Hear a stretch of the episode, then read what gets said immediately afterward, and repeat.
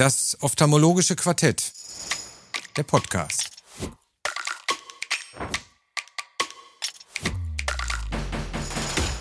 Die Videoversion finden Sie in der Mediathek auf ifox.com.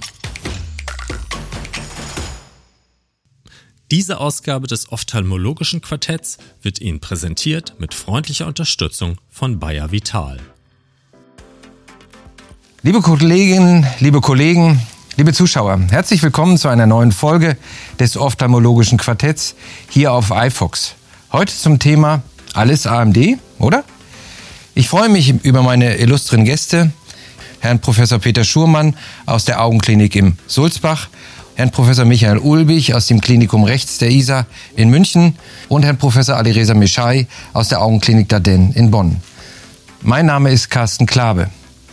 Und ich würde bitten, meinen ersten Gast, Herrn Ulbich, mit dem ersten Fall zu beginnen. Vielen Dank, Herr Klabe, für die freundliche Einführung. Dann legen wir gleich los. Grüß Gott aus München sozusagen. Und ich habe Ihnen hier einen Fall mit einem langen Verlauf mitgebracht von Ende 2018 bis 2021, neovaskuläre AMD. Es ging am rechten Auge los und wir haben das dann mit einem ILEA-Upload gestartet, drei Injektionen im Abstand immer von vier Wochen. Das war damals noch PRN-System. Und das hat sich dann auf der rechten Seite, wie wir hier im März 2019 sehen, sehr schön stabilisiert.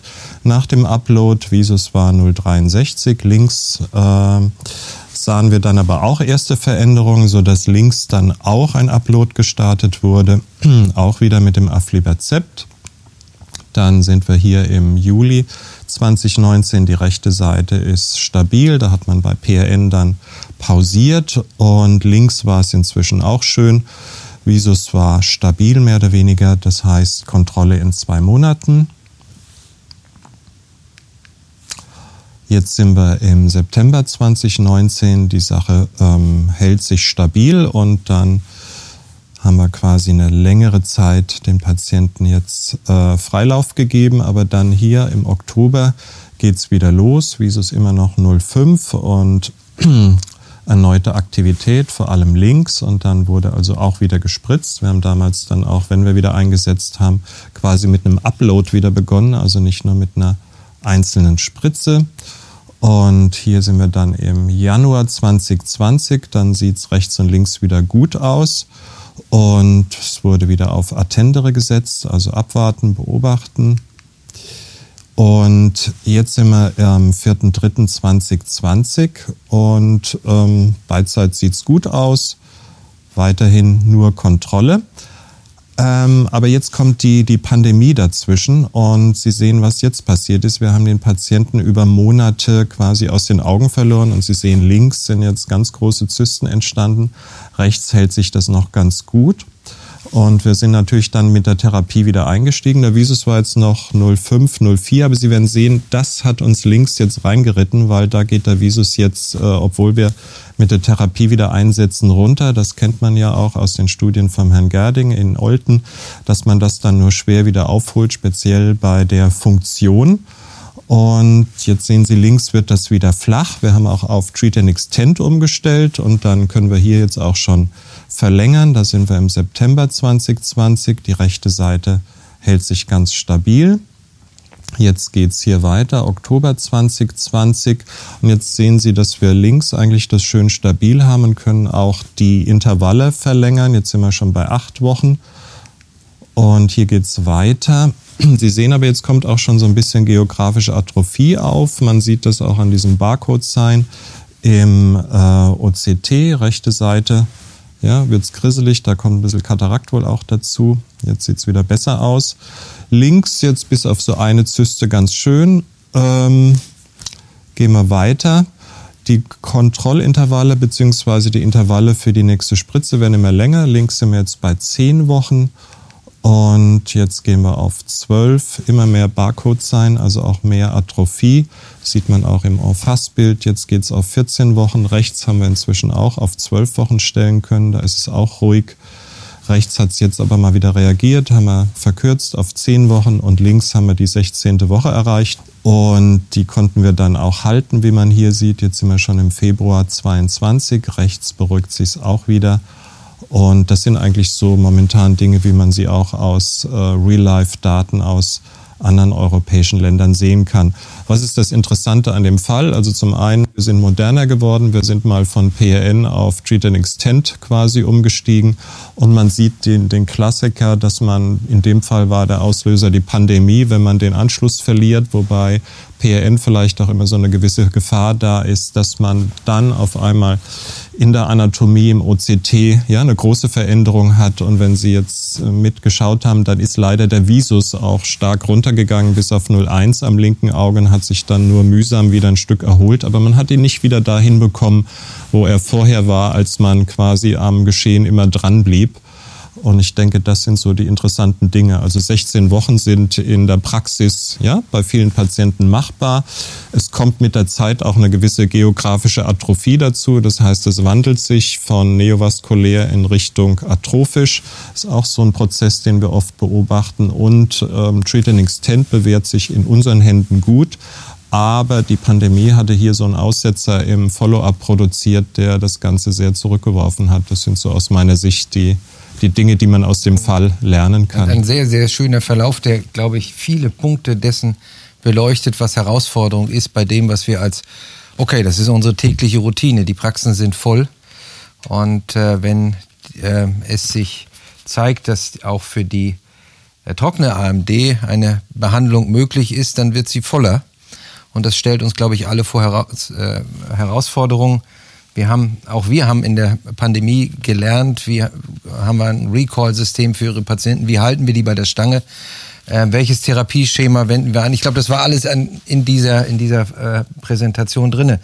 Wie hält die Klinik in Sulzbach mit der Nachverfolgung? Welches Therapieschema ist das äh, bei euch bevorzugte?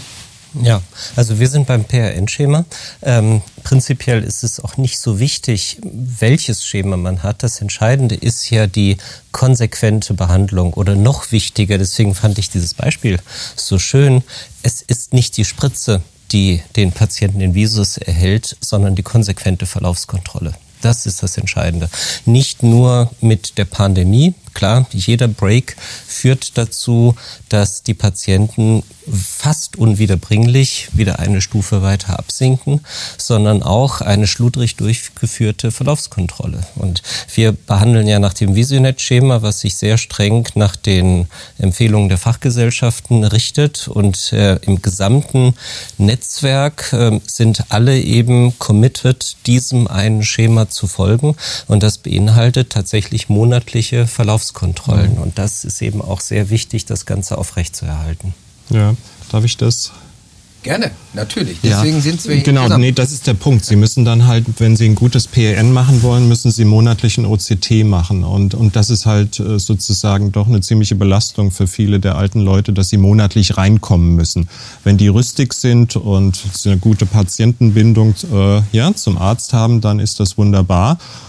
Habe ich auch so gemacht oder ich habe auch noch ein paar Patienten, die ich so führe.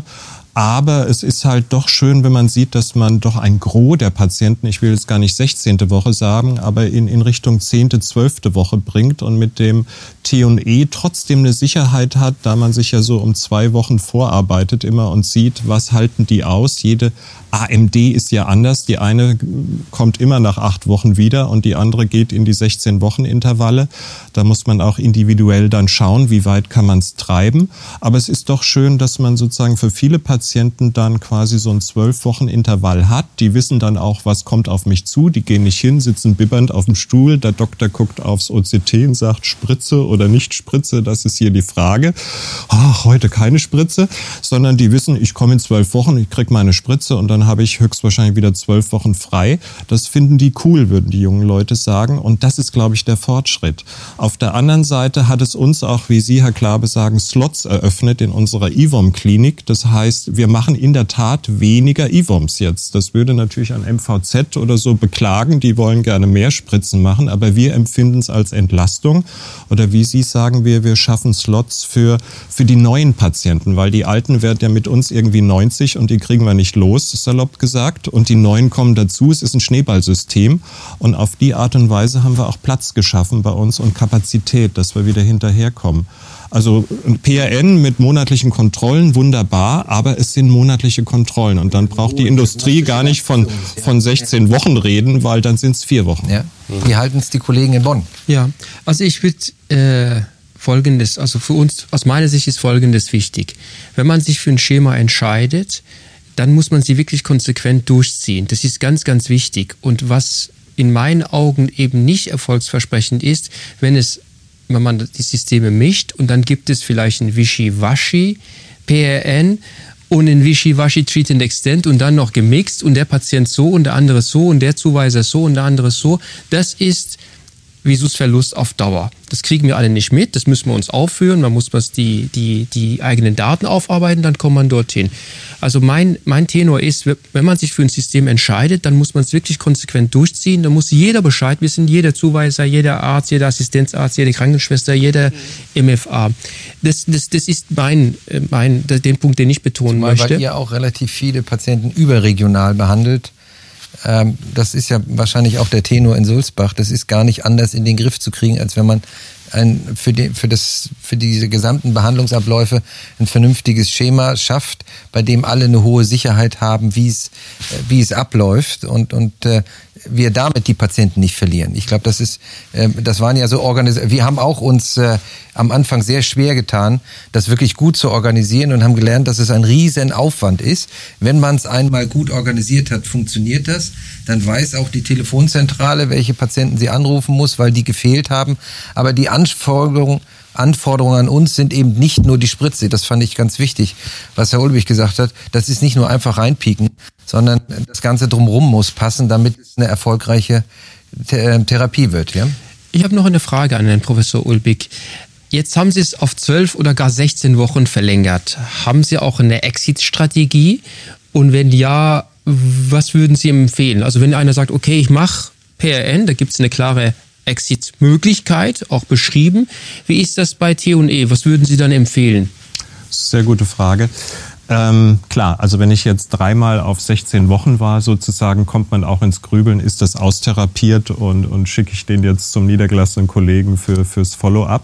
Es gibt aber eine Studie, die hat gezeigt, dass die dann meistens nach der, der 20. Woche ähm, sozusagen wieder volllaufen, salopp gesagt. Deswegen speziell an letzten Augen mit brauchbarem Visus tendiere ich eigentlich dazu, die in dieser doch recht bequemen 16 Wochen äh, Strategie zu halten und das auch länger. Also mit Exit habe ich es dann nicht so, sondern ich gehe dann auf Nummer sicher und sage, wenn die jetzt alle vier Wochen mal kommen auf eine Spritze, ist vertretbar und ich behandle die dann auch länger. Alle Weil, vier Monate meinen Sie? Ja genau. ja, genau. Also vier Monate oder 16 Wochen, im Prinzip das Gleiche. Ich bleibe dann eher dabei, muss ich sagen. Es gibt auch welche, die ich dann in die Freiheit entlasse, aber ähm, ich tendiere eher dazu, die auf 16 Wochen zu lassen und weiterzumachen. Ich glaube, es ist ganz gut rausgekommen, dass es eben eher eine logistische Frage ist, welches Schema und äh, wie man es handeln kann, damit man die Patienten bei der Stange bleiben. Die Patienten-Compliance oder die Adherenz der Patienten ist ja das absolut Entscheidende für die langfristige Prognose. Es ist ja nicht so richtig die medizinische Evidenz, die für das eine oder das andere spricht. Zumindest ist die Datenlage ja weiterhin noch nicht ausreichend gesichert. Ich glaube, was man so ein bisschen äh, herauskristallisieren kann, ist, dass Treat and Extend macht Sinn, wenn man ein solitäres Behandlungszentrum ist, wo man weitgehend die Patienten selber bei sich unter Kontrolle hat, mhm. ähm, wo man ja so ein bisschen die Verlaufskontrolle und die IVOM-Spritze kombiniert macht, während das, was ja durch die Verbreitung des OCTs im niedergelassenen Sektor, was ja immer mehr kommt, ist die geteilte partnerschaftliche Betreuung, Verlaufskontrolle und Nachsorge, die postoperative beim niedergelassenen Kollegen vor Ort und nur die Spritze in spezialisierten Zentren. Und da geht es nach meinem Dafürhalten ohne ein klares PRN mit einer fast verpflichtenden einheitlichen Leitlinie, wann welches, ähm, welche Verlaufskontrolle gemacht wird, innerhalb welcher Zeit weiter gespritzt wird, sogar ein Portal, wo die, wo die OCTs dann mit dem IVOM führenden Zent durchführenden Zentrum geteilt werden. Also wir brauchen für so eine heimatnahe Versorgung brauchen wir eine sehr hohe Vernetzung ja, um diese geteilte partnerschaftliche Versorgung durchzuführen. Da stimme ich zu. Also ich glaube, ich sehe es als Vorteil, ehrlich gesagt, dass wir jetzt in unserer Klinik so eine Art IWOM Center betreiben und das alles in einer Hand ist. Also der Patient hat die Bindung zu uns, er kommt, wir machen auch jedes Mal natürlich ein OCT und auch jedes Mal ein Visus. Also ich sage jetzt nicht, der kriegt jetzt einen Upload dreimal und ich sehe den ersten drei Monaten, sondern wir gucken dann wirklich auch alle vier Wochen, wie entwickelt sich das weiter, bevor wir dann ins Street and Extend gehen. Und ähm, ich glaube, dadurch haben wir auch wirklich eine sehr minimalistische Behandlung, die trotzdem gut ist, weil äh, man, man kann ja aus diesen 16 Wochen, die so das goldene Kalb sind, man kann die ja zerhacken. Ja, also da gibt's Kollegen, die sagen, oh, da habe ich aber Angst, da will ich nach acht Wochen zwischendrin aber mal wenigstens ein OCT machen, dann sind es aber schon wieder für den Patienten keine 16, sondern acht Wochen. Dann können Sie natürlich noch drüber diskutieren, geht der Patient jetzt, nachdem er bei uns die Spritze gekriegt hat, am nächsten Tag zum Niedergelassenen, dass der diese, äh, ich nenne es mal Pseudo-Endophthalmitis-Kontrolle ähm, macht, die abrechenbar ist, deswegen beliebt, aber meiner Ansicht nach fachlich nicht unbedingt nötig, wenn ich einen Patienten gut aufkläre, wann er kommen muss. Ähm, also man kann natürlich aus sozusagen diesen theoretischen zwei Visits am Ende und ähm, am Anfang von den 16 Wochen kann man eine Vielzahl von, von Besuchen machen. Und ich hatte bis vor kurzem auch äh, über 90-jährige Eltern. Also ich weiß, wie mühselig das ist, die aus dem Haus rauszubringen zum Arzt und hin und her. Und ähm, von daher, also ich, ich bin so der Minimalist. Also ich versuche wirklich mit möglichst wenig äh, quasi Arztbesuch für diese Patienten äh, das durchzuziehen und auch diese langen Intervalle zu erreichen. Aber das geht sicherlich nicht, wenn Sie jetzt so ein gemischtes System haben, dass der Niedergelassene macht das OCT und wenn es ihm nicht mehr gefällt, schickt er zu Ihnen für die Spritze für PRN. Das zieht sicherlich viel mehr ähm, Arztbesuche ja, hinter sich her äh, als, als sozusagen so ein singuläres System, wenn einer alles in der Hand hat, wie, wie wir das jetzt machen. Aber vielleicht ist das auch eher das, was man in der Großstadt durchziehen kann und im ländlichen ein Bereich äh, ist es wieder anders. Vorteil für München ja, in diesem Fall. Ähm, da haben wir wahrscheinlich auch eine Patientenstruktur, die das gut findet, mitmacht und natürlich mit uns einen Anlaufpunkt, einen Ansprechpartner hat, was auch dann zur Adherenz wieder beiträgt, als wenn die jedes Mal von einem anderen Assistenten hocken, den sie noch nicht kennen. Ähm, das sind alles so Dinge, die, glaube ich, zum, zum Gelingen beitragen. Eine Frage hätte ich noch, darf ich? Eine letzte bitte. Ja. Gerne. Ähm, wir brauchen die niedergelassenen Kollegen für die heimatnahe Versorgung trotzdem. Also nicht nur, weil wir diese ganzen Verlaufskontrollen, die ganzen UCTs überhaupt nicht mehr schaffen und es werden ja immer mehr. Ähm, das müssen wir in die heimatnahe Versorgung ähm, auslagern und die Kollegen draußen sind ja inzwischen alle schon trainiert, sondern wir brauchen sie auch, und das ist meine Frage an Sie, für die nach Leitlinien vorgesehene Nachsorge. Wie halten Sie es mit der Nachsorge, die ja nach den Empfehlungen der Fachgesellschaften am zweiten bis fünften Tag nach der Spritze durchgeführt werden sollten? Also Offenstein, es gibt Zuweiser bei uns, die machen das gerne und die dürfen es dann auch machen. Dann wird der Patient da nochmal hingeschickt. Ich persönlich, trotz Leitlinie, halte es ehrlich gesagt nicht für unbedingt erforderlich, weil wir wissen alle, die Endophthalmitis, wenn sie denn kommt, die kann am selben Tag kommen, die kann nach fünf Tagen kommen, die kann am dritten Tag kommen. Wenn der jetzt am Tag zwei nach der Spritze zu einer Kontrolle geht, ist die ja auch nicht ausgeschlossen. Also das A und O ist, der Patient muss wissen, wenn Auge rot, sehe auf einmal schlecht, äh, tut weh oder nicht weh. Wir wissen alle, eine Endophthalmitis nach einer IVO muss nicht wehtun, wie unsere Assistenten das immer alle glauben. Ähm, also ich, ich halte es für, gelinde gesagt, fakultativ. Es, es wird gerne gemacht und es steht in der Leitlinie, aber wir wissen auch alle, wie Leitlinien entstehen. Da sitzen irgendwie acht Leute, diskutieren und die kommen aus verschiedensten Bereichen. Der eine ist MVZ, der andere ist Uniklinik, der nächste ist ähm, ja, großes städtisches Haus oder was auch immer. Und jeder hat natürlich seine Perspektive und, und seinen äh, Dienstherrn und versucht da seine Meinung durchzusetzen. Und dann zum Schluss entsteht ein Konsenspapier. Und das ist dann eine Leitlinie. Deswegen, also ich, ich finde immer, die Leitlinie entbindet mich nicht vom Denken oder es so zu organisieren, dass es für meinen Patienten wahrscheinlich das, das Beste ist. Und Durchaus nach wie wird, wird auch ganz gerne Thema. angenommen. Denke ich auch, ja, ja. Gut. Herr Ulrich, herzlichen Dank für den interessanten Fall. Gerne. Ich darf mit einem etwas kürzer gelagerten Fall beginnen, auch zum Thema AMD.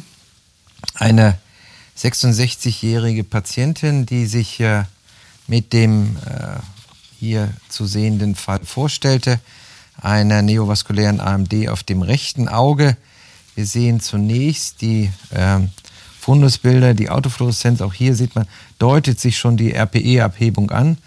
Äh, auch in der Autofluoreszenz schon mit Veränderungen des retinalen Pigmentepithels. Und wenn wir uns die ersten OCT-Bilder anschauen, dann eben hier ähm, erhebliche ähm, Abhebung des retinalen Pigmentepithels, aber auch erhebliche subretinale Flüssigkeit, wenig intraretinal. Und äh, hier haben wir mit einer äh, Therapie mit Eilea begonnen, was auch anfänglich sehr erfolgreich war. Äh, Im Verlauf sehen wir aber, dass dann insbesondere die Pigmentepithelabhebung äh, kaum noch in den Griff zu bekommen ist. Wir haben dann einmal äh, kurzfristig auf Beovu umgestellt und äh, das haben wir dann wieder verlassen, als die ersten Veröffentlichungen über die Vaskulitiden kamen. Auch da hatten wir einen kleinen Gap in der Behandlung. Und äh, so wie das Herr Ulbich schon geschildert hat, gerade dann ist es häufig so, man, äh, das ist wie das Rennen zwischen Achilles und der Schildkröte, der holt die kaum noch ein.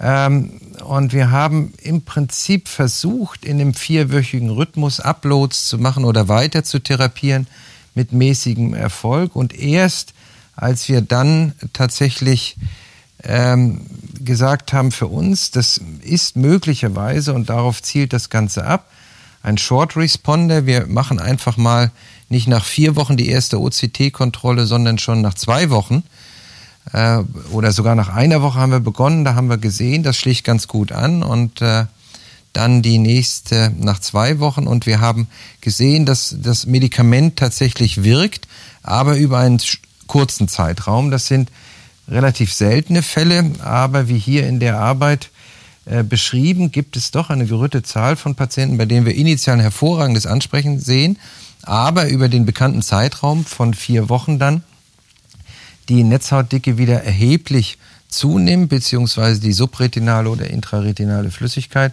Und dass das Patienten sind, die man dann wirklich häufiger injizieren muss. Und wir haben die Patienten dann anschließend über äh, vier Zyklen im 14-tägigen Abstand behandelt, konnten damit das Ganze wieder reduzieren. Hier sehen wir nochmal parallel zu den Bildern, die Sie von meinem Fall gesehen haben, die Arbeiten, die Bilder aus der Arbeit, die eben auch das Diagramm zeigte, die nahelegt, dass es eben einen Anteil von Patienten gibt. Und äh, das ähm, ist sozusagen die Botschaft dieses Falles. Denken Sie dran, wenn der Patient nach vier Wochen und das ist ja das, was dann immer wieder diskutiert wird. Ich kenne das aus der, aus jedem IFOM-Kurs, der dann gehalten wird. Äh, wann wechseln wir mit den Medikamenten? Und am Ende des Tages äh, ist es vielleicht in einigen Fällen gar nicht so schlecht, frühzeitig zu kontrollieren, zu sehen, schlägt das überhaupt an? Ist es gegebenenfalls ein Patient, der nur ein kurzes Ansprechen zeigt und häufiger gespritzt werden muss? Wir sind jetzt wieder bei einem äh, sechswöchigen Intervall bei der Patientin. Also auch da versuchen wir jetzt das Treat and Extend, das ein bisschen auszu, weil die ist tatsächlich einfach von der Belastung, sie ist sehr adherent, die Patientin, ähm, ist auch Patientin, die nur bei uns behandelt wird. Also, ähm, aber das ist schon eine Belastung, wenn sie und die hat gerade ihren Berufsalltag aufgegeben, aber wenn die tatsächlich ihr Pensionärsdasein ausschließlich bei uns verbringt, da haben die auch keinen gesteigerten Wert.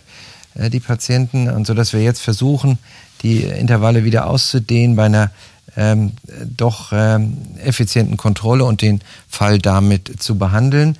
Nichtsdestotrotz, auch das sehen wir in unserem Falle, was Herr Ulrich vorhin schon angesprochen hat, der Visus ist über die Zeit deutlich schlechter geworden. Wir haben erhebliche Veränderungen des, des Pigmentepithels und wir haben eine riesen RPE-Abhebung gehabt, wo man dann äh, denke ich, äh, das wäre die Frage in die Runde, würden Sie so intensiv therapieren und sich dem Risiko eines RPE-Risses aussetzen?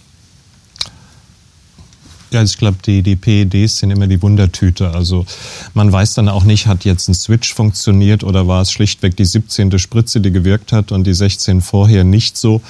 Ähm, man muss auch immer ein bisschen unterscheiden, ist es eine PED mit einer Neovaskularisation dabei oder ist es eine PED im Rahmen von einem RAP oder ist es eine reine PED? Die reinen PEDs zum Beispiel behandle ich manchmal gar nicht. Da lasse ich einfach die, die Brille mit mehr Plusglas adjustieren, damit das wieder stimmt von der Achsenlänge. Und dann sehen die oftmals über Jahre lang noch sehr gut 0,8 und es rührt sich überhaupt nichts. Und äh, da muss man dann auch mal gar nichts machen. Ähm, dann gibt's andere, wie Sie sagen, da versucht man, die flach zu bekommen und wenn man Pech hat, reißen die ab und wenn man dann einen RIP hat, ähm, ja, wie soll ich sagen, dann, dann hat weder der Patient noch man selbst profitiert, hat man gar nicht gerne und ähm, und dann gibt's eben die noch, die so, so ein Notch, haben wir bei Ellen Bird immer gesagt, so eine Kerbe am Rand haben und das ist in der Regel ein Zeichen, dass da eine 10V dabei ist, was man heute in der OCTA dann sehr schön darstellen kann. Und die sind eigentlich die, die ich dann äh, therapeutisch angehe und die ich dann auch spritze. Interessant, dass Sie es mit dem kurzen Intervall dann quasi letzten Endes hingekriegt haben. Und ähm, Ihre Meinung zum Beovue teile ich auch. Also ich wurde auch gleich am Anfang mit Vaskulitiden sozusagen der, der Zuweiser überschwemmt. Und wir haben es dann ehrlich gesagt selbst nie benutzt. Das scheint äh, sehr gut Flüssigkeit rauszuholen, aber dieses Restrisiko möchte ich eigentlich nicht eingehen für meine Patienten. Aber die, die PED ist immer eine Wundertüte. Also da ähm, muss ich sagen, fällt es mir schwer, Regeln aufzustellen oder da ist bestimmt auch die Leitliniendiskussion der Experten schwierig. Ja. ja. Ja, also es ist ja ein komplexer Fall, der zwei ganz unterschiedliche Fragen beinhaltet. Erst einmal, was tun bei Pigmentepithelabhebungen, ja, ob die überhaupt zu spritzen sind und was tun bei Non-Respondern oder fraglichen Non-Respondern. Wenn wir die Pigmentepithelabhebungen sehen, dann bin ich mindestens so klar wie Herr Ulbig, dass wir behandeln eigentlich mit der IVOM-Therapie nicht die Pigmentepithelabhebung. Wir behandeln die neurosensorische Abhebung, wir behandeln die intraretinalen Zysten. Teilweise war ja auch ganz am Anfang, hat man ja gesehen, dass die Netzhaut trocken geworden ist. Wahrscheinlich ist der Visus dann noch angestiegen, das kam da jetzt nicht raus. Ähm, und wir müssen uns gar nicht so viele Fokus legen auf die Höhe der Pigmentepithelabhebung. Auch da bin ich verwundert, dass das überhaupt Eingang in die Leitlinien gefunden hat. Eine seriöse Pigmentepithelabhebung muss man nicht behandeln. Er hatte eben tatsächlich in diesem Fall im Randbereich bereits die Neovaskularisation, die er dann auch im Verlauf weiter zugenommen hat, also unter der Pigmentepithelabhebung im Rand. Das wäre in der Angio genau dieser Notch, den Sie beschrieben haben. Ja. Ähm, also ich, ich würde viel mehr Fokus legen auf den Visus und auf die zentralen Netzhautdicke und die intraretinalen Zysten und mich nicht so sehr über die Höhe der PEA stören. Zumal wirklich 7% RIP-Rate ist ja sogar relativ hoch ne, bei einer Pigmentepithelabhebung. Aber die Man Patientin hatte tatsächlich, wenn ich unterbrechen darf, initial trocken deutlichen Visusanstieg und dann mit Zunahme der äh, Pigmentepithelabhebung deutliche Visusverschlechterung. Ja. Und die zweite Frage, was tun, wenn die Spritze nicht mehr gut wirkt? Da haben wir ja schon ein breites Arsenal. Erst einmal können wir konsequent nicht nur drei, sondern auch sechs Spritzen dann weitermachen oder bei Treat and Extend erst einmal bei diesem vier Wochen Intervall bleiben. Mit der Zeit kommen die ja. Oder man macht eben eine Medikamentenumstellung. Ähm, ich glaube schon, dass es in selektiven Einzelfällen sinnvoll sein kann, auch ein verkürztes Intervall zu machen. Aber ich glaube, wir sind uns alle einig, das darf nicht die Botschaft heute sein, wann immer man etwas unzufrieden ist mit der Therapieansprache, der Behandlung, dass man dann gleich auf zwei Wochen Intervalle rutscht. Nein, nein, ne? das soll auch nicht Sondern die Botschaft es müssen sein. wirklich gut begründete Einzelfälle sein und dann ist das auch in Ordnung. Und euer Fall zeigt ja auch, dass es ja nur eine, eine temporäre Therapieintensivierung war und sobald sobald wir dann wieder in dem normalen Fahrwasser waren, konntet ihr das Intervall wieder wieder aufdehnen. Ganz richtig, ja, ja. Es war auch nicht unsere erste Idee. Wir haben die Patientin faktisch über ein Jahr behandelt und dann gesehen, dass innerhalb des letzten halben Jahres die äh, beschriebene Frequenz nicht ausreichend war, das zu therapieren. Und dann haben wir es eben auch mal mit Medikamentenwechsel funktioniert, probiert und letztendlich das war sozusagen der, der, der, Indi oder der Gedanke an die Short Response, äh, OCT kontrolliert zu sehen. Aber ja, richtig, es ist nicht der Regelfall. Und das Wichtige ist das Dranbleiben an der Therapie, die im Durchschnitt sieben bis acht Injektionen pro Jahr sind, denke ich, die Basis, ja. Ja, ich will in dieselbe Kerbe schlagen.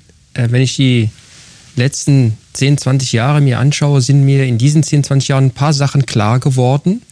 Aber drei Rätsel sind geblieben, drei große Rätsel. Nummer eins, wie kommen die Flugpreise zustande?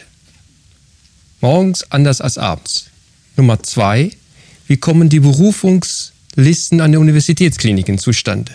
Ich habe es immer noch nicht verstanden. Ist für mich genauso rätselhaft wie die wie die äh, Flugpreise sind. Und Nummer drei, wie ist der klinische Verlauf bei Pigmentepithelabhebung? Es ist für mich ein Rätsel. Alle drei Rätsel, die mir noch nicht klar geworden sind. Deswegen denke ich, wenn man die Variabilität dieser Erkrankung anschaut, und Herr Professor Ulbeck hat es ja sehr schön gezeigt, es gibt Fälle, wo man bis 12, 16 Wochen äh, mit der Behandlungsintervallen äh, warten kann. Warum soll es nicht Einzelfälle geben, die das noch intensiver brauchen, als es in den Leitlinien vorgesehen ist? Also da bin ich bei Ihnen. Äh, selektive Einzelfälle und der Erfolg gibt dir recht, warum nicht? Dann, dann muss man eben das für eine kurze Zeit ganz intensiv behandeln. Das ist nicht der Regelfall ganz sicher, aber es bleibt, PEDs bleiben für mich ein Rätsel, muss ich sagen.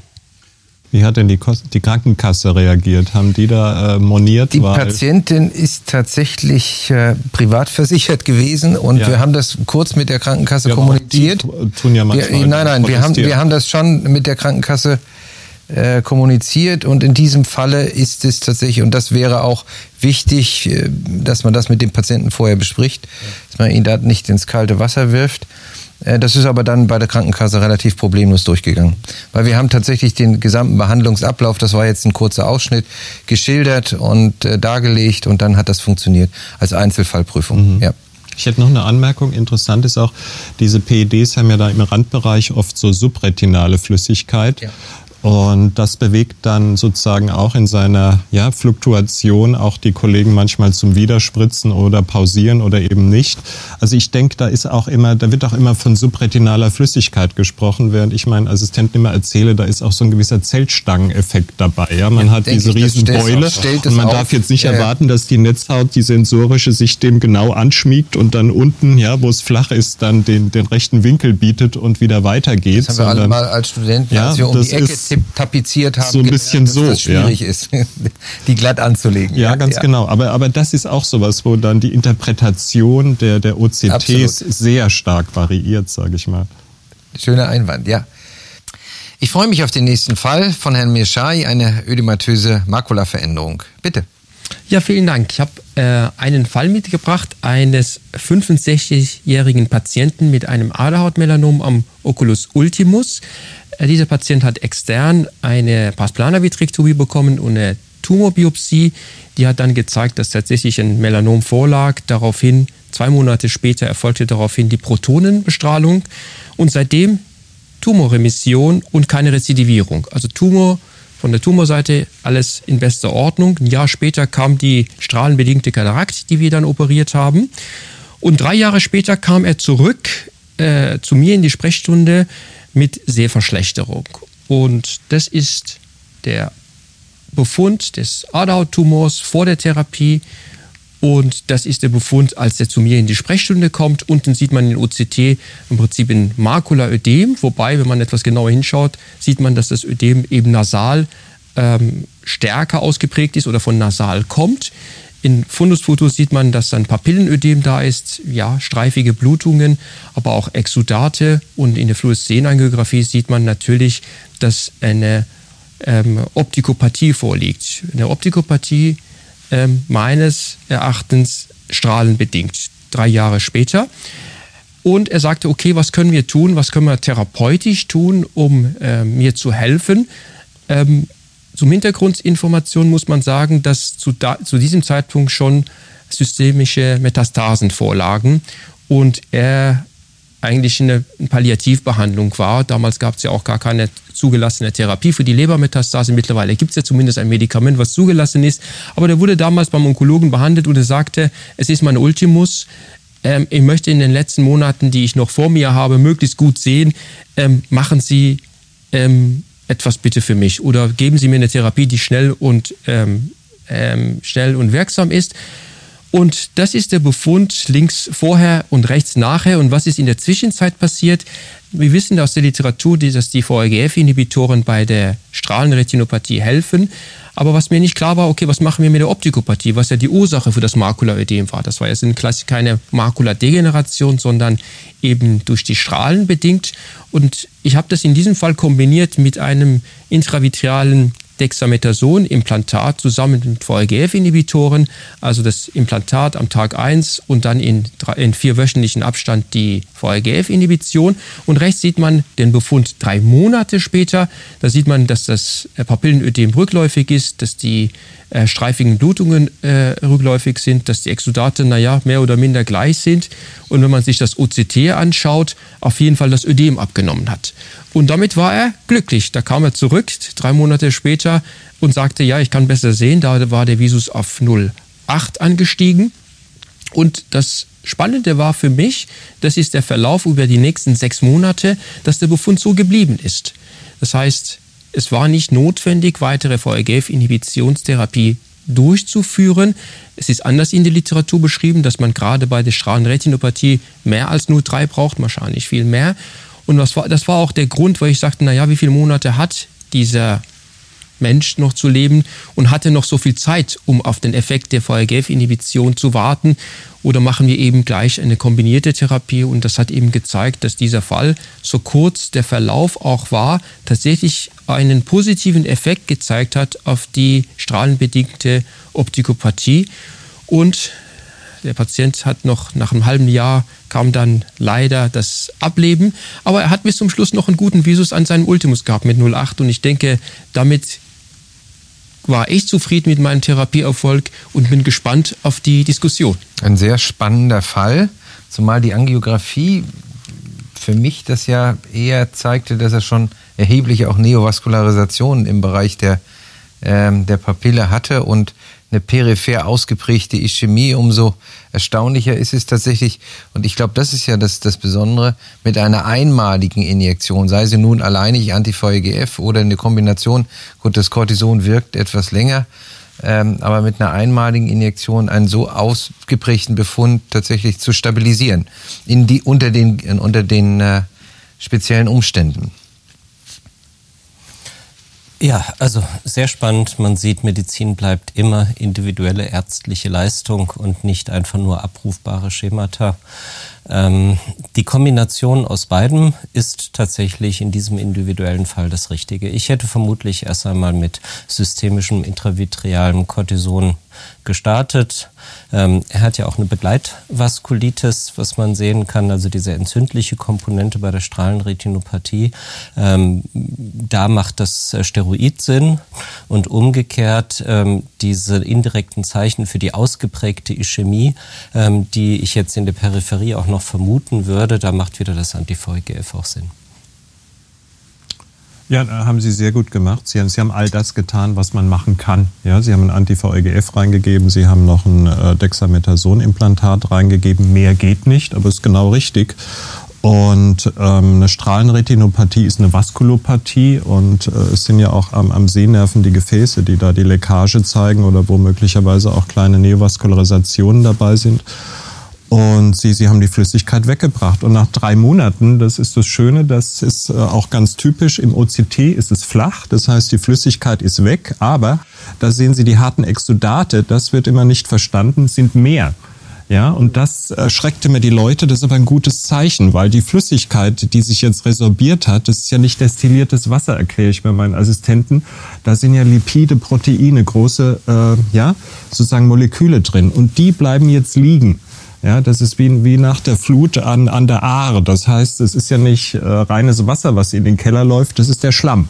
Ja, und das bleibt liegen. Und da brauchen Sie jetzt, wenn Sie da abwarten, das dauert vielleicht jetzt ein Dreivierteljahr und dann gehen auch die harten Exudate langsam zurück, wenn nicht das Ödem äh, sozusagen wieder aktiv würde und nachläuft. Und nein, haben sie wunderbar gemacht. Sie haben die Lebensqualität bis zum Schluss, was das Sehen äh, angeht, erhalten. Und ähm, sozusagen, dass die harten Exudate da mehr werden nach drei Monaten, ist ein gutes Zeichen. Und ich glaube, sie hatten noch ein Bild, so, so eine Dreier-Serie, dann ist wahrscheinlich nochmal äh, drei Monate mehr. Und dann sieht man, werden die harten Exudate, sehen Sie auf der rechten Seite, werden die jetzt wieder dünner. Ja. Ja, das heißt, ja. die bauen sich jetzt auch ab. Und das ist so der normale Verlauf. Das sieht man so ähnlich auch, wenn man ein Makroaneurysma, ein retinales lasert, dann wird es auch am Anfang hartes Exudat mehr. Ja, aber es wird sozusagen OCT flacher, weniger Flüssigkeit, Exudat mehr und dann müssen sie einfach Geduld haben und dann wird auch das Exudat wieder weniger. Ähm, ganz typischer Verlauf und haben sie richtig und schön gemacht. Ja, danke schön. Mich würde die Meinung interessieren, ähm, wie ist es mit der Pharmakokinetik der VEGF-Inhibitoren oder auch Steroiden bei einem vitrektomierten Auge? Das Auge war ja vitrektomiert wegen der Biopsie. Äh, da sagen ja viele, dann äh, geht das noch schneller und besser in Lösung und, und noch schneller in die Netzhaut rein. Also da gibt es ja Kollegen, die halten das immer für vorteilhaft. Aber da verweise ich jetzt mal auf den na, den Mann ja mit dem Vitrektom in der Hand. Es, ja, es war ja eine heiße Frage in den Zehnerjahren, ja. ähm, ob man die Intervalle des, der Injektion deswegen deutlichst verkürzen muss. Also die Pharmakokinetik ist ja auch nachgewiesenermaßen schneller, der Turnover. Aber über die Jahre hinweg hat sich diese Frage entdramatisiert. Also man sieht im klinischen Verlauf keinen substanziellen Unterschied im Ansprechen. Ja ein schönes Resümee und äh, wir kommen zu unserem letzten Fall. Abseits der IFOM-Therapie ein ganz spezieller Fall präsentiert von Herrn Schurmann. Bitte. Ja, wir sind jetzt bei der trockenen AMD. Die trockene AMD ist nämlich der große Unmet Need in der hm, Retinologie. Wir fokussieren uns ja alle auf die exudative AMD. Wir vergessen aber, dass die geografische Atrophie dreimal so häufig ist wie die neovaskuläre AMD. Und für diese Patienten haben wir weiterhin nichts anzubieten. Und das kommt jetzt. Es sind jetzt viele Sachen in der Pipeline. Im nächsten Jahr werden die ersten Medikamente dann endlich auch zugelassen. Und da, ich möchte Sie ein bisschen mit auf die Reise nehmen, was wir bereits heute machen können für solche Endstage äh, AMD. Und zwar ist ja der Pixium-Chip in der klinischen Erprobung, in der Zulassungsstudie, die europäische Primavera-Zulassungsstudie läuft ja. Wir sind eines der Studienzentren. Ähm, wir, es basiert auf einer Kamera, wo das Bild der Umgebung aufgenommen wird. Dann wird es in einem kleinen Taschencomputer verarbeitet, zurück an die Kamera geschickt und dort wird es über einen Infrarotlaser an den subretinal implantierten Pixium-Chip mit 2x2 mm Größe transportiert. Die Primavera-Studie ist sehr groß angelegt. Europäische Zulassungsstudie, 38 Patienten sollen rekrutiert werden. Wir haben in Sulzbach, ähm, hatten wir Nummer zwei und drei gemacht. Inzwischen sind auch andere noch implantiert worden. Lyon, Bonn, Ludwigshafen, London ist gerade äh, vor drei Wochen der zweite Patient implantiert worden. Ähm, und das möchte ich Ihnen zeigen anhand von zwei Beispielen. Das ist ein kurzes Video zur Implantation. Das wird mit intraoperativem OCT durchgeführt. Das ist auch empfehlenswert, weil wir doch eine sehr aufwendige subretinale Lösung von Narben haben. Man kann hier sehen, dass das wirklich scharf gelöst werden muss. Das hat mich ein bisschen erschrocken. Also wir sind ja in der Hochtechnologie und trotzdem müssen diese Adhäsionen wirklich scharf durchtrennt werden, was so ein bisschen widersinnig ist. Aber dann wird dieser vorgeladene Chip wird subretinal injiziert und gleich mit, äh, das muss man bimanuell machen, ähm, mit einer PFCL-Blase stabilisiert, weil wenn der Chip einmal in den Glaskörperraum fließt, der ist so leicht, dass er durch die Infusionsturbulenzen nicht mehr einfangbar wäre. Der sinkt auch nicht auf die Netzhaut, sondern bewegt sich eben darum. Und ähm, anschließend muss er dann eben noch Richtung Fovea geschoben werden und auch dafür braucht man das intraoperative OCT. Ähm, wir haben ja eine lange Tradition der Retina-Implantate für die RP-Patienten, sowohl unser Tübinger Retina-Implantat als auch ähm, das Argus 2, haben wir 14 Patienten implantiert und ich kann sagen, hier bewegen wir uns tatsächlich zum ersten Mal nicht in der Übermaximalchirurgie mit vier Stunden OP-Zeiten, sondern wirklich im Rahmen einer einigermaßen normalen oder aufwendigeren subretinalen Chirurgie. Und allein deswegen glaube ich schon, dass wir hier auch ein echtes, eine echte Zukunftstherapie haben. Das hier ist Patient 1. Ähm, nach ähm, ein Monat und nach drei Monaten und präoperativ. Und hier Patient 2. Da sieht man diese kleine Blutung, das ist die Retinotomie. Ähm, das wird ja nicht gelasert. Diese Blutung hat sich dann eben aufgelöst, sitzt aber insgesamt auch sehr schön. Wir dürfen leider, weil das eine laufende Studie ist, dürfen wir leider keine Studienergebnisse zeigen im klassischen Sinne, aber dieses Video ist vom Monitoring äh, ähm, freigegeben worden. Das darf man zeigen. Hier ist der Patient äh, vier Wochen nach der Ölablassung in unserem Reha-Programm. Also die Patienten müssen sechs Monate zu uns ins klinische Studienzentrum gehen. Da wird dann gibt's das klinische Rehab-Team und dort wird mit dem Patienten das Sehen wirklich gelernt. Das ist äh, ähm, schon auffällig. Die Patienten, man schaltet es nicht an und die sehen dann plötzlich, sondern wir müssen das Sehen wirklich neu lernen und sie würden jedes Mal auch besser. Also das ist schon relativ kleine Buchstaben, was dieser Patient sehen kann. Ähm, das ist jetzt so eine Animation, was die Firma in Aussicht stellt. Natürlich werden wir noch weitere Entwicklungssprünge haben, dass der Chip immer besser geht. Hier wollte ich mich eigentlich nur dafür bedanken, ähm, für Ihre Patienten. Einschlusskriterien ähm, sind geografische Atrophie mit ähm, größer 2,5 oder 2,8 Quadratmillimeter, also ungefähr eineinhalbfache Papillendurchmesser und einem Visus von ungefähr 0,05. Die genauen Daten und die genauen Einschlusskriterien werden wir dann äh, in der, in der Voruntersuchung besprechen. Der Visus, nur damit ich das vielleicht nochmal als Diskussion mit reinnehme, der Visus momentan ist erreichbar ungefähr 0,05, hat aber auch einen Vergrößerungsmodus. Man kann also ranzoomen, wenn man zum Beispiel die Adresse auf dem Briefumschlag oder den Busfahrplan sehen will und kommen bereits auf ein Visus von 0,32. Also wir bewegen uns damit zum ersten Mal überhaupt mit diesen bionischen Netzhautchips fast in Richtung der Leseschwelle. Und deswegen glaube ich wirklich, dass wir hier kurz vor einem Paradigmenwechsel stehen. Ein spektakulärer Fall. Herzlichen Dank für die Vorstellung, auch wenn wir nicht die Details der Studienuntersuchung sehen konnten, aus guten Gründen. Ähm, aber wie das schon anklang, ähm, Sie sehen durchaus eine gewisse Implikation in den klinischen Alltag. Denn das ist ja doch, auch wenn es in geübter Hand uns vorgeführt wurde, denke ich, ähm, Chirurgie, die nicht trivial ist. Keine Chirurgie ist trivial, aber das ist schon sehr anspruchsvolle Chirurgie. Und der Aufwand, den wir äh, für diese ähm, Behandlungsmethode betreiben müssen, ist ja immens. Absolut. Also äh, diese Technologien, diese Pioniertechnologien leben natürlich von der Alternativlosigkeit. Ne? In dem Augenblick, wo zugelassene Therapien auf den Markt kommen, wird es natürlich schwieriger werden. Aber hier bewegen wir uns ja wirklich in einer Endstage-Behandlung. Diese Patienten sind nach gesetzlichen Vorgaben blind.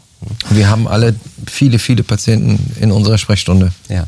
Und momentan ist dieser Pixium-Chip ja nur, also zugelassen noch nicht, sondern es ist ja eben die Zulassungsstudie, aber eben anvisiert für die normale geografische Atrophie, noch nicht für die Dystrophien, nicht für die Stargardt-Patienten. Die hohe Myopie ist ein Riesenthema, vor allem in Asien. Das, da bewegen wir uns plötzlich bei jungen Menschen. Ähm, und ähm, das wird tatsächlich ein großes Patientenkollektiv sein, die keine andere Therapie auch nicht in absehbarer Zeit hat. Wir dürfen nicht vergessen, dass diese Spritzen, die jetzt dann auf den Markt kommen und alles mit Komplementfaktorinhibition, ähm, bezieht sich ja alles nur auf die intermediäre AMD, also links zum Beispiel. Ne? Und das ist ja auch schon eine fortgeschrittene intermediäre. Aber eine geografische ausgestanzte Atrophie hat keine Therapie und es wird in nächster Zeit auch keine Alternative geben. Ja, schön zu sehen, dass die Chips Fortschritte machen. Also mein verstorbener Freund Chris Lohmann war ja auch ein Fan davon und ich glaube, das Argus-System hatte er ähm, bei, bei RP-Patienten mal implantiert. Ähm, klar, und man muss klar unterscheiden, das ist Endstage. Das heißt, das, was jetzt medikamentös kommt, wie Sie schon gesagt haben, ist ja etwas, womit wir quasi Patienten mit dem Anfang noch gutem Visus und kleiner Atrophie wohl wahrscheinlich jahrelang mit IVOMS behandeln werden, um eine Verschlechterung ins Endstadium einzubremsen. Das wird auch interessant sein, wie sich das beim, beim Patienten dann sozusagen durchsetzen lässt. Oder man muss denen ja dann auch erklären, wenn wir sie 20 Jahre behandeln, damit sie ja am Ende ihres Lebens äh, sozusagen davor verschont bleiben. Ähm, das sind viele Spritzen und ein Restrisiko und ein Aufwand etc. Bin sehr gespannt, wie sich das am, am Markt oder beim Patienten platzieren wird. Und das andere sind natürlich diese Patienten, die ähm, in dieser Situation sind, kein Visus mehr und die uns natürlich immer wieder fragen, äh, geht da noch was? Ja, und insofern hätten sie dann eben, wenn das hier Fortschritte macht, was anzubieten. Aber das sind die, die beiden Pole quasi dieser Erkrankung. Die einen, die wir dann medikamentös behandeln werden, sind ganz am Anfang. Das sind nicht die, bei denen können wir mit Komplementsystem nichts mehr holen. Und ähm, ja, es bleibt spannend. Die Frage ist nur, wenn wir jetzt zu den IVOM-Spritzen mhm. ähm, gehen, wenn das wirklich nächstes Jahr auf den Markt kommt, was machen wir dann? Wir haben ja die erste Hälfte des Quartetts damit verbracht, mit der Entwicklung der Logistik, ein gutes Monitoring, Verlaufskontrolle der Patienten. Und diese Patienten sind ja nochmal ungleich mehr. Und die werden auch ja. kommen, die sehen wir ja gar nicht so. Das ist wie bei der exudativen AMD, nachdem die Spritze da war, sind die Leute ja von überall her gekommen. Die sind nicht nachgewachsen, sondern die sind gar nicht mehr zum Augenarzt gegangen, weil die irgendwann mal gehört haben, man kann eh nichts machen. Und dann kamen sie in Massen. Bei den trockenen AMD-Patienten gibt es noch viel mehr, als wir in den, in den Praxen sehen, weil auch diese Patienten glauben, die können mir eh nicht helfen. Aber wenn sich das einmal popularisiert, dass eine Therapie auf dem Markt ist, dann werden wir zehnfach, dreißigfach, fünfzigfach so viele Patienten sehen. Und für die brauchen wir dann wirklich. Mein, mein retinologischer Kollege sitzt gerade dabei, Kapazitäten aber, zu ermöglichen. Aber das wird nochmal eine riesen eine, ein, eine Riesenarbeit, äh, die vor uns liegt. Ja, ja, aber ich bin gar nicht so sicher, ob die uns so überrennen werden, weil wir kommen ja dann in so eine Situation, wie wir es bei der PDT hatten. Das heißt, wir behandeln die und erklären ihnen, es wird langsamer schlechter. Das heißt, es wird nichts besser. Und das kam ja damals bei der PDT eigentlich schon verhältnismäßig schlecht beim Patienten an, weil das, das war ja fast wie in der Kirche. Man musste glauben. Ja, und äh, das war ja ganz anders als Anti-VEGF kam. Wir haben das gespritzt und es gab die Studie 20 Buchstaben besser. Das heißt, da haben die ja auch wirklich eine Verbesserung bemerkt und deswegen haben sie uns auch mit Recht so niedergerannt und wollten diese Therapie haben. Und, und jetzt wird es ein ganz anderes Momentum sein, den Leuten das zu erklären, dass wir wieder etwas machen, was Verschlechterung bremst, ja, aber keine akute Verbesserung bringt. Das heißt, es wird auch mit einer gewissen Enttäuschung einhergehen und ich glaube, da Adherenz zu kreieren wird noch viel, viel schwieriger sein als bei der neovaskulären AMD, wo wir doch in den schönen Fällen mit dem Upload sozusagen auch gleich mal einen Erfolg präsentieren können. Den werden wir da nicht haben. Da werden erstmal über Jahre eigentlich die Arztbesuche, die Rechnungen, äh, die Piekse ins Auge und diese negativen Dinge für den Patienten subjektiv sehr stark überwiegen. Und wir müssen Überzeugungsarbeit leisten. Machen Sie das, damit Sie ja in 15 Jahren besser sehen, als wenn wir nichts machen würden. Und ich, ich, glaube, von daher wird die Situation ganz, ganz anders sein. Die werden uns natürlich am Anfang die Bude einrennen, aber ich glaube, da wird eine große Phase wie bei der PDT der Ernüchterung folgen, wo wir dann auch ganz viele Patienten wieder verlieren werden, weil die sagen, ja, habe ich probiert, hilft aber nichts, ich sehe immer noch nicht besser oder es ist immer noch nicht ja, so brillant, wie ich es gerne hätte. Es ist medizinisch sicher sinnvoll und äh, kann man diskutieren. Und es, es, gibt dann mal was. Der Unmet Need ist dann irgendwo mal bedient, aber ich, ich glaube nicht, dass die Begeisterung auf Patientenseite so groß sein wird, wie wir es äh, 2005, 2006 erlebt haben bei der neovaskulären AMD. Das ist meine Einschätzung. Anti-VEGF ist ein Once-in-a-Lifetime-Innovation. Da sind zu wir schlagen, uns auch ja? wirklich einig. Es wird nicht ganz so sein wie bei der PDT, weil bei der PDT haben wir ja zu einem Zeitpunkt behandelt, wo die meisten schon ihre Lesefähigkeit verloren haben mit der Therapie gar nicht zurückbekommen haben. Hier haben wir es ja eher zu tun, wo wir viel, viel früher noch beim guten Visus behandeln und spätestens beim zweiten Auge, wo das erste Auge drei Jahre schlechter vorangeht ja, und die sehen, oh, da kann ich nicht mehr lesen, tun sie was, dass mein linkes Auge nicht den gleichen schicksalshaften Verlauf hat. Und es sind einfach eine unendliche Zahl an Patienten, die dafür in Frage kommen wird. Es wird sich irgendwo in der Mitte bewegen. Aber in der Tat, es ist eine Once-in-a-Lifetime-Innovation. Wir sehen es ja, es, es funktioniert bei allen, bei Metastasen, bei Strahlenretinopathie. Irgendwo kann man es immer probieren. Es hat ja so eine unglaubliche Breite und es funktioniert sogar, wenn man gar nicht versteht, warum es eigentlich funktioniert, weil es pathophysiologisch gar keinen Sinn macht, mit Anti-VEGF zu arbeiten. Das ist das Geniale daran. Ja. Selbst in der Hand des Unbedarften der, funktioniert das, das ist der Hammer, das macht es ja auch für die, Nagel trifft. für die Industrie jetzt so schwierig, es zu toppen. Ja. ja, wenn man sieht, kaum Was jetzt möglich. in der Pipeline ist, ja, da, da diskutieren wir jetzt nur noch, ob wir das T&E auf 14,5 oder 16 Wochen bringen. Äh, Deswegen sage ich immer, es ist ein bisschen goldenes Kalb, die 16. Woche. Ja, und ein, ein, ein Tanz darum. Aber klar, das war wirklich der große Durchbruch. Man musste ja auch überhaupt erstmal das VEGF finden. Und Das heißt, man wusste ja anfangs gar nicht, wo der Feind sitzt. Wenn man denkt, 1948 hat Michelson diesen berühmten Faktor postuliert, ja, der diese Proliferation antreibt. Und dann hat es gedauert, ja, bis ähm, sozusagen der, der VEGF ja überhaupt mal identifiziert war und man dann in die Richtung arbeiten konnte, dass man da ein, ein, ein Target hatte. Vor allem ein Haupttarget. Ich meine, bei den Komplementfaktoren haben wir ja auch Targets schon seit Jahren identifiziert und alles, was wir versucht haben, um es zu blocken, wurde damit beantwortet, dass das Komplementsystem einfach sagt, oh, kleiner Stau, dann gehe ich halt rechts rum und links rum und es wird eben umgangen. Aber mit Anti-VEGF schaffen es wir wirklich, die gesamte Kaskade zu blocken. Ja, nein, es war, also ich möchte Lloyd Aiello erwähnen, weil der sozusagen damals derjenige war, der es dann definiert hat und sein Papa war schon äh, Ophthalmologe und hat damals die panretinale Laserkoagulation auch quasi in den ersten Studien etabliert, nachdem Meier Schwickerath das vorher mit dem Xenon-Koagulator schon gemacht hatte.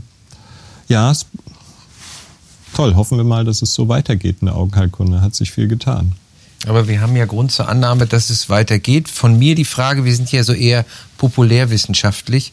Äh, wann dürfen wir denn die Patienten im Rahmen der Grundversorgung nach Sulzbach schicken für den Chip? Naja, erstmal läuft die Zulassungsstudie noch. Die, es wird noch rekrutiert bis Ende des Jahres mindestens. Das heißt, die ähm, Patienten, die dafür in Frage kommen, deshalb zeige ich auch diese Abschlussfolie, können sich tatsächlich vorstellen, die Einschlusskriterien für so eine randomisierte Multicenter-Studie sind streng. Aber diese Patienten, die haben auch einen hohen Leidensdruck und die wollen sich beraten lassen und das sollten die auch tun. Ich würde gerne nochmal zu dem Thema Chirurgie kommen. Das sah ja in Ihren Händen äh, ziemlich leicht und gekonnt aus. Ich bin bei Ihnen, wenn Sie sagen, Subretinalchirurgie ist nicht besonders schwierig. Äh, wir kennen das alles früher und früher und CNVs extrahiert.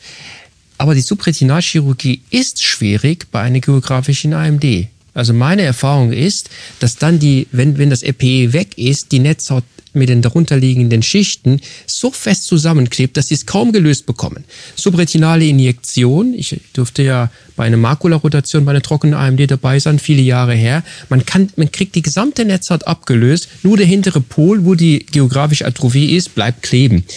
Und das stelle ich mir schon herausfordernd äh, vor. Äh, können Sie, ist es etwas, was für den, äh, sag mal, für den Durchschnittschirurgen, vielleicht jemand für mich, auch mal irgendwann äh, möglich sein wird? Oder bleibt es in, in den wenigen Händen, die das wirklich auch können?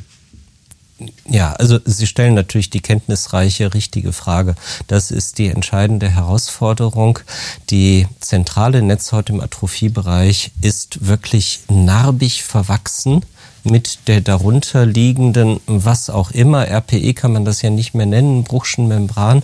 Und man muss es mit diesem Thomas Pick scharf lösen. Das ist das, man hört fast Kratzgeräusche dabei. Ne?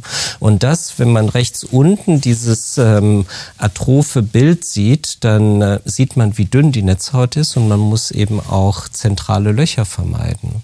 Ähm, also das ist tatsächlich die Herausforderung. Deswegen wird es natürlich immer in bestimmten zertifizierten Zentren sein. Alle europäischen Operateure, die daran teilnehmen wollten, wurden auch zwei Jahre in Paris in der Zentrale ähm, trainiert an, an bestimmten realen Bedingungen.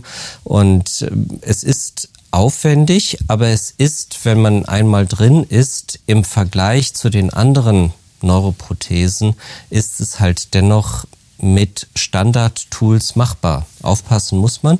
Deswegen war es mir so wichtig, darauf hinzuweisen, auf das intraoperative OCT. Ja, ich bin eigentlich kein großer Freund vom intraoperativen OCT, weil es einfach sehr häufig auch äh, unnötiger Schnickschnack ist. Ja. Für die ähm, ist aber hierbei empfand ich es für, für Dalk. Für Dalk ist es ganz toll. Entschuldigung, dass ich ja, unterbrochen genau, habe. Für Dalk, ja, ganz richtig. toll. Für Dalk ist es gut. Ähm, hierbei habe ich es wirklich als sehr hilfreich empfunden. Ich denke, ein schönes Schlussplädoyer für die Sendung. Ich fand sie extrem spannend. Ein Bogen von in Anführungsstrichen den Herausforderungen der Standardtherapie hin zu ungewöhnlichen Krankheitsbildern, hin zu was kann die Zukunft uns bringen. Ich bedanke mich ganz herzlich bei meinen Gästen, Herrn Professor Michael Ulbich, Herrn Professor Peter Schurmann und Herrn Professor Alireza Meshai. Und ich hoffe, dass Sie auch beim nächsten Mal wieder zuschalten. Diese Ausgabe des Ophthalmologischen Quartetts wurde Ihnen präsentiert mit freundlicher Unterstützung von Bayer Vital.